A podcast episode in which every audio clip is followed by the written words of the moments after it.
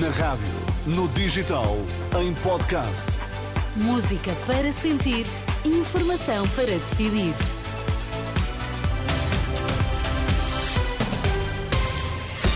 As notícias, Pedro Mesquita, bom dia. Bom dia, Carla. Dentro de uma hora, o Presidente da Câmara de Funchal e os outros dois detidos da mega operação judicial da Madeira começam a ser ouvidos no campus da Justiça. Há mais um petroleiro em chamas ao largo da costa do Iémen. Mega Operação Judicial da Madeira. Pedro Calado deverá começar a ser ouvido esta manhã no Tribunal Central de Instrução Criminal em Lisboa. A maratona de interrogatórios ao Presidente da Câmara de Funchal e aos outros dois detidos, dois empresários do Grupo AFA, deverá ter início dentro de duas horas. Entre os indícios deste processo há, nomeadamente, suspeitas de corrupção, prevaricação, abuso de poder e tráfico de influência, num processo em que também é arguído Miguel Albuquerque. Apesar de ter dito que não saía, o Presidente do Governo Regional da Madeira não resistiu à pressão e já confirmou afirmou que vai renunciar ao cargo. O nome do seu provável sucessor será conhecido na segunda-feira. O Conselho Regional do PSD Madeira aprovará o nome da pessoa que será proposta para liderar o Governo da Madeira, que tem suporte na coligação, no quadro parlamentar, entre o PSD e o CDS, com apoio parlamentar do PAI.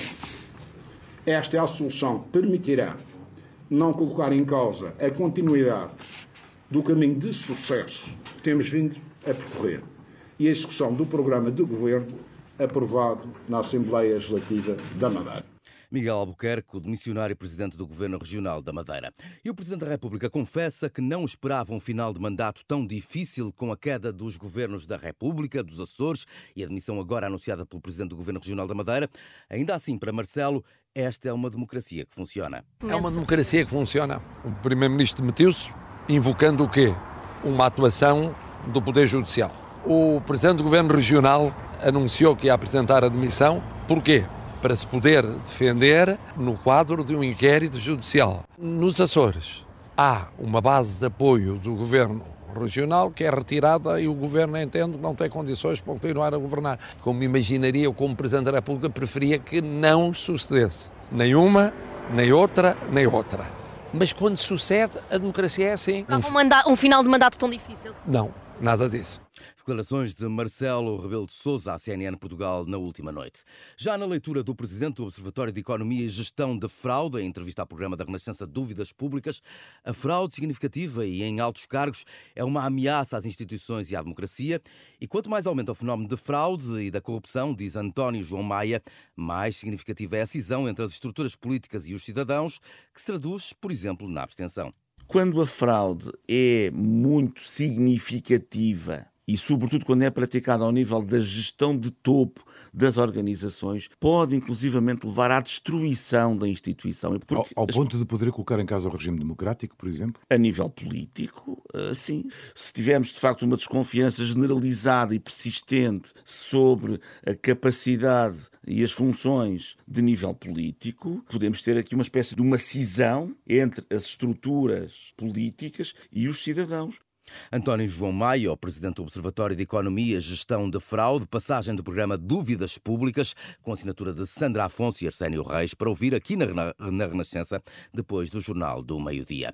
E o antigo Procurador-Geral da República, Cunha Rodrigues, diz que se exige uma explicação pública, cabal e urgente sobre o envio de centenas de inspectores da PJ em aviões militares para a realização de buscas na Madeira. Cunha Rodrigues garante à Renascença que, se ainda fosse Procurador-Geral da República, não permitiria que tal acontecesse e explica que quebra o silêncio em defesa da democracia e do Estado de Direito tenho mantido uma atitude de distanciamento em relação ao funcionamento concreto da justiça. Hoje faço uma exceção por razões imperativas de defesa da democracia e do Estado de Direito. Considero que o envio simultâneo para uma região autónoma de centenas de inspectores da Polícia Judiciária em aviões militares para a realização de buscas e a deslocação prévia de órgãos de comunicação social não podem ser justificados por motivos comuns de natureza processual e transparência e exigem uma explicação pública, cabal e urgente. Se fosse Procurador-Geral da República, eh, não permitiria que isto acontecesse? É evidente que não permitia que isso acontecesse. Declarações de Cunha Rodrigues para ouvir na íntegra em rr.pt, tal como as de outro Procurador-Geral da República, antigo Procurador-Geral da República, José Sotomora, que lamenta mais um caso de violação do segredo de justiça. O facto de estarem lá jornalistas do continente significa que houve uma uh, violação de segredo de justiça. Mais uma. Mais uma. Portanto, houve órgãos de comunicação social que foram avisados da operação. E não posso deixar de dizer que isso é lamentável, mas isso já aconteceu noutros casos. Perante esses sucessivos casos, a Procuradoria não devia agir uh, mais do que tem agido? Não, não, não há notícia uh, de consequências? Se lhe respondesse que sim, estava a criticar a atuação da Procuradoria. E isso eu não quero fazer fazer.